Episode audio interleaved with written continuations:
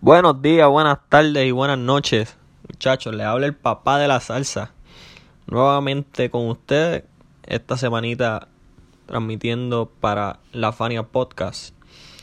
En este episodio estaremos hablando de los matchups de la semana número 6 de la Fantasy Basketball League, um, la Fania All Star. Y comenzaremos con el primer matchup, el gordito Salserín contra Pavarotti fabricando. El gordito Salserín viene de una derrota sorprendente eh, ante un rival que tiene medio equipo lastimado, Byweek. Y mientras que Pavarotti fabricando logró conseguir la victoria la semana pasada en contra de Brete Forever, un macho muy importante para él, ganó esa, esa semana 6 a 3. Por lo tanto, esta semana ambos equipos vienen eh, a tratar de darlo todo. Pavarotti fabricando ahora mismo está sexto en la liga, mientras que el gordito Salserín está octavo. En los Power Rankings, el gordito Salserín al perder con Bywick subió, mientras que Pavarotti fabricando se metió en el top 5 esta semana por primera vez. ¿Qué les quiero decir con eso?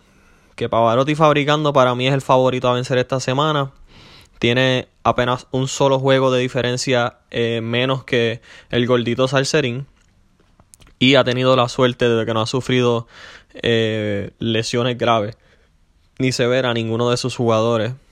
el único que ahora mismo está en veremos o tentativamente que pueda perder uno o dos juegos, los únicos, debo decir, es Draymond Green y Rudy Gobert, pero ambos las lesiones que sufren no son graves y es posible que esta semana vuelvan.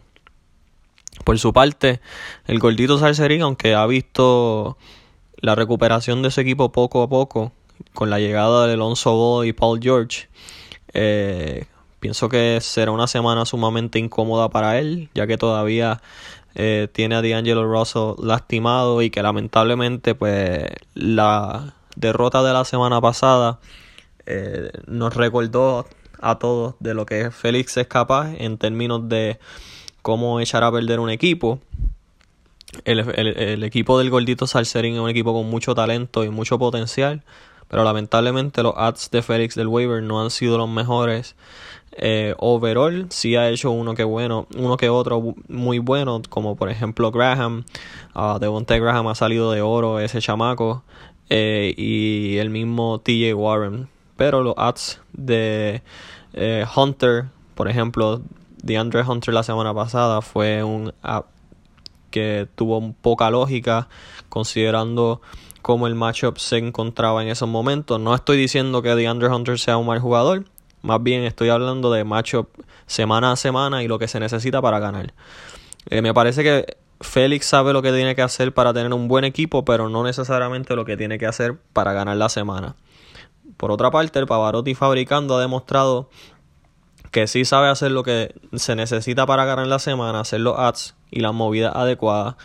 Y ahora mismo tiene un equipo bastante completo, con jugadores que tiran de tres, jugadores con defensa.